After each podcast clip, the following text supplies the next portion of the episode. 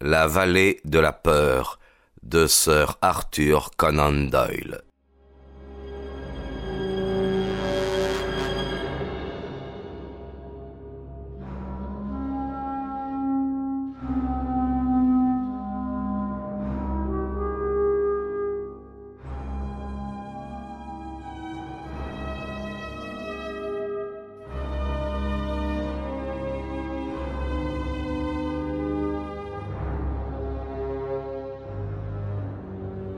Chapitre 4 Obscurité À trois heures du matin, le chef détective du Sussex, répondant à l'appel urgent du sergent Wilson de Birlstone, arriva de son quartier général dans une légère charrette anglaise. Par le train de cinq heures quarante, il avait fait partir son message pour Scotland Yard, et il se trouvait à midi à la gare de Birlstone pour nous accueillir. Monsieur White Mason avait un air tranquille et confortable, un visage rougeau et rasé, un corps bâti en force. Il portait un ample costume de tweed et des guêtres. Il ressemblait à un petit fermier, à un garde-chasse en retraite, bref, à tout autre chose qu'un échantillon très honorable de la police criminelle provinciale. Une affaire qui va nous donner beaucoup de fil à retordre, monsieur MacDonald, ne cessait-il de répéter. Nous allons voir s'abattre ici tout un essaim de journalistes quand la presse s'apercevra que c'est un vrai mystère. J'espère que nous aurons fait du bon travail avant qu'ils fourrent leur nez dans notre enquête et brouillent toutes les pistes. Il y a des détails qui ne vous déplairont pas, monsieur Holmes, et vous non plus, docteur Watson, car les Toubibs auront leur mot à dire. Votre appartement est retenu aux armes de Westville. C'est le seul hôtel de l'endroit, mais on m'a assuré qu'il était propre et décent. Le porteur va s'occuper de vos bagages. Par ici, messieurs, s'il vous plaît. Il était charmant et dynamique, ce détective du Sussex. En dix minutes, nous avions trouvé nos chambres. Dix minutes plus tard, nous étions assis dans le petit salon de l'auberge et informés des faits tels que le lecteur les a lus dans le chapitre précédent. MacDonald prenait des notes. Holmes avait l'air du botaniste surpris et respectueux qui contemple une fleur rare. Remarquable, s'exclama-t-il quand l'histoire lui fut contée. Tout à fait remarquable. Je ne me rappelle guère d'affaires ayant présenté un aspect aussi singulier. Je pensais bien qu'elle vous enchanterait, monsieur Holmes, dit White Mason ravi. Nous ne sommes pas en retard sur notre époque dans le Sussex. Je vous ai exposé la situation telle que je l'ai apprise du sergent Wilson entre trois et quatre heures du matin. Ma parole, ma vieille jument a bien trotté. Mais je n'avais pas besoin de temps me presser puisque dans l'immédiat je ne pouvais rien faire. Le sergent Wilson était en possession de tous les faits. Je les ai vérifiés, j'y ai réfléchi et j'ai légèrement complété leur collection. Et euh, vous avez du neuf? Interrogea avidement Holmes. Voilà. D'abord, j'ai examiné le marteau. Le docteur Wood m'y a aidé. Nous n'avons relevé dessus aucune trace de violence. J'espérais que si M. Douglas s'était défendu avec le marteau, nous aurions pu relever un indice quelconque. Mais le marteau ne présentait aucune tache. Cela ne prouve rien du tout, monsieur, fit remarquer l'inspecteur MacDonald. De nombreux crimes commis à coups de marteau n'ont laissé aucune trace sur le marteau. C'est exact. Mais s'il y avait eu des taches, elles nous auraient aidés. Le fait est qu'il n'y en avait pas. Puis j'ai examiné le fusil. Il avait été chargé de chevrotine. D'autre part, ainsi que l'avait remarqué le sergent Wilson, les deux gâchettes avaient été attachées ensemble, de telle sorte qu'en appuyant sur la gâchette postérieure, les deux canons se déchargeaient simultanément. L'inventeur de ce procédé était certainement bien résolu à ne pas rater son homme. Le fusicier n'avait pas plus de soixante-cinq centimètres de long. Il était donc facilement transportable sous un manteau.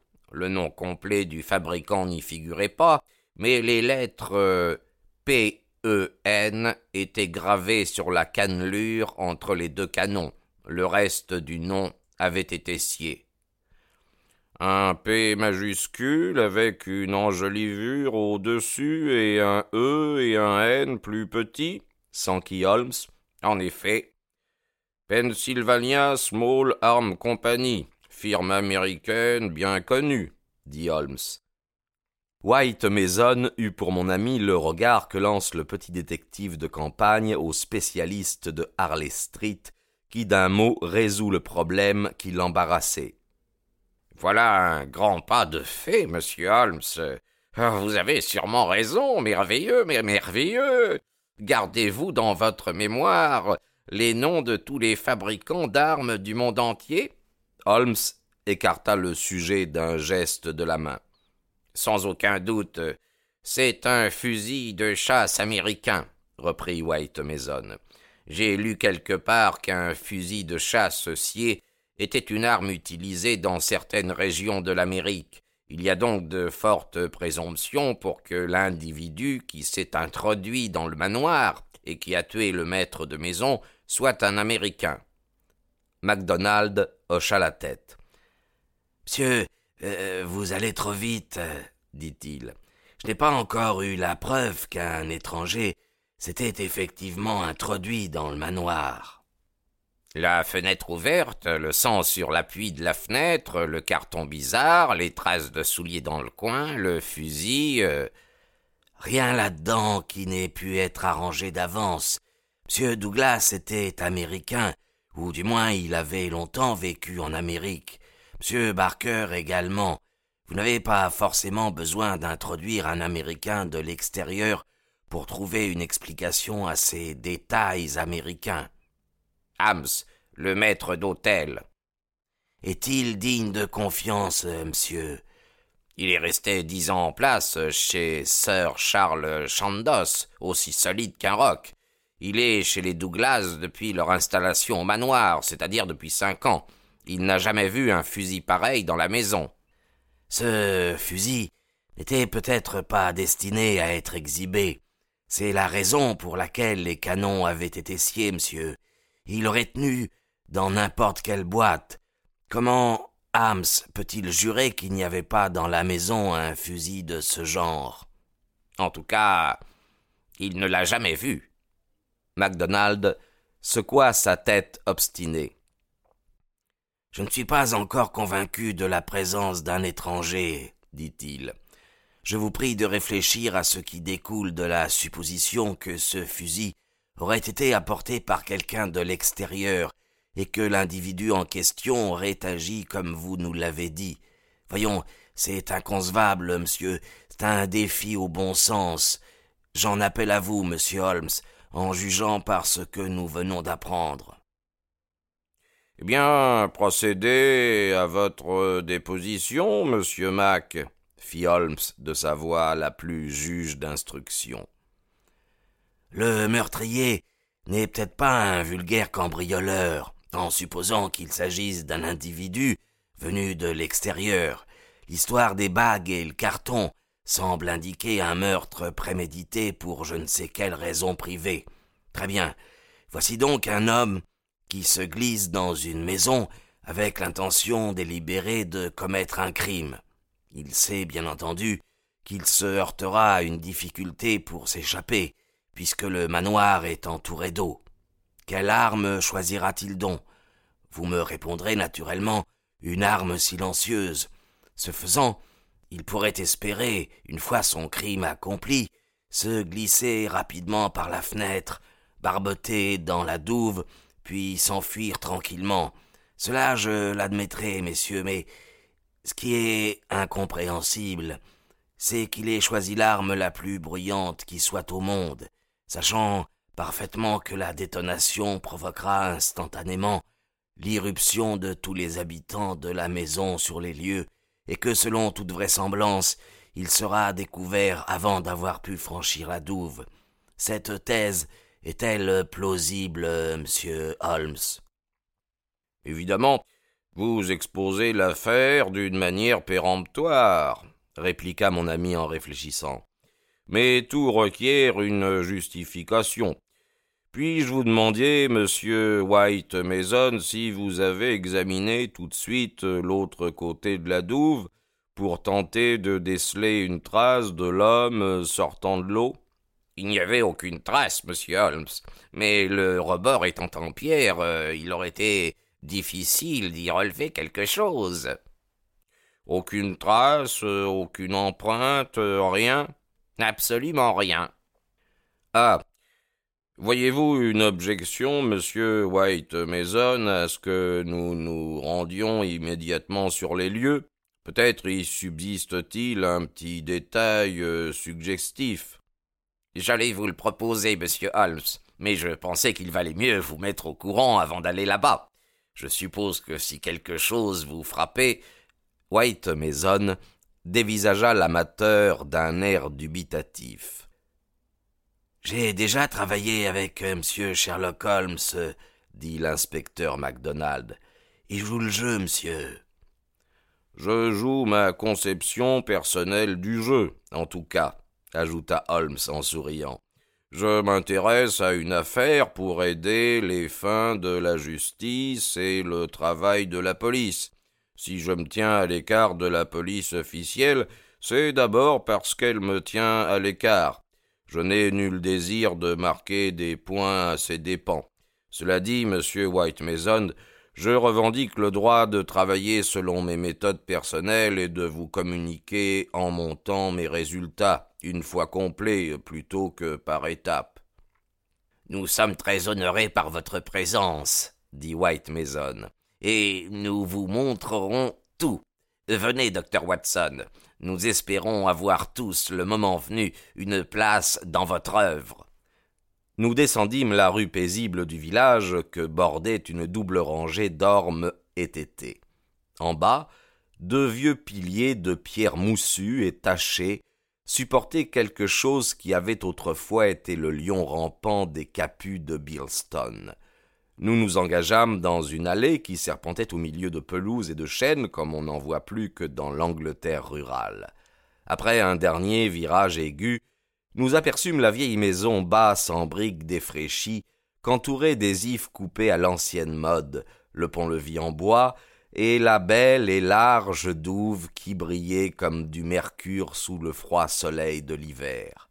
Le manoir avait trois siècles, siècle de naissance et de retour au foyer, de danses villageoises et de rendez-vous de chasse. Après tant d'années paisibles, pourquoi ces murs vénérables avaient-ils abrité un tel drame? Voilà la fenêtre, annonça White Mason. Celle qui est tout de suite à droite du pont-levis. Elle est restée ouverte exactement comme elle l'était cette nuit. Elle me paraît bien étroite pour le passage d'un homme. Le meurtrier n'était certes pas obèse. Nous n'avons pas eu besoin de vos déductions, monsieur Holmes, pour nous en rendre compte.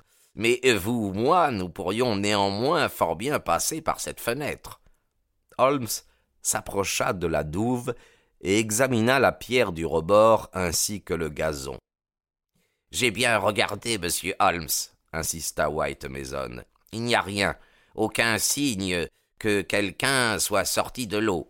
Mais pourquoi aurait-il forcément laissé une trace de son passage? Bien sûr. Pourquoi aurait-il forcément laissé une trace de son passage? Est-ce que l'eau est toujours bourbeuse?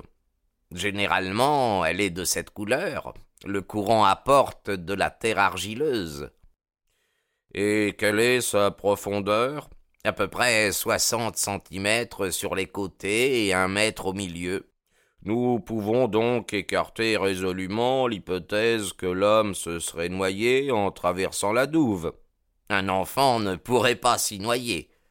Nous franchîmes le pont-levis, et un personnage falot, noueux, desséché, nous ouvrit la porte. C'était Hams.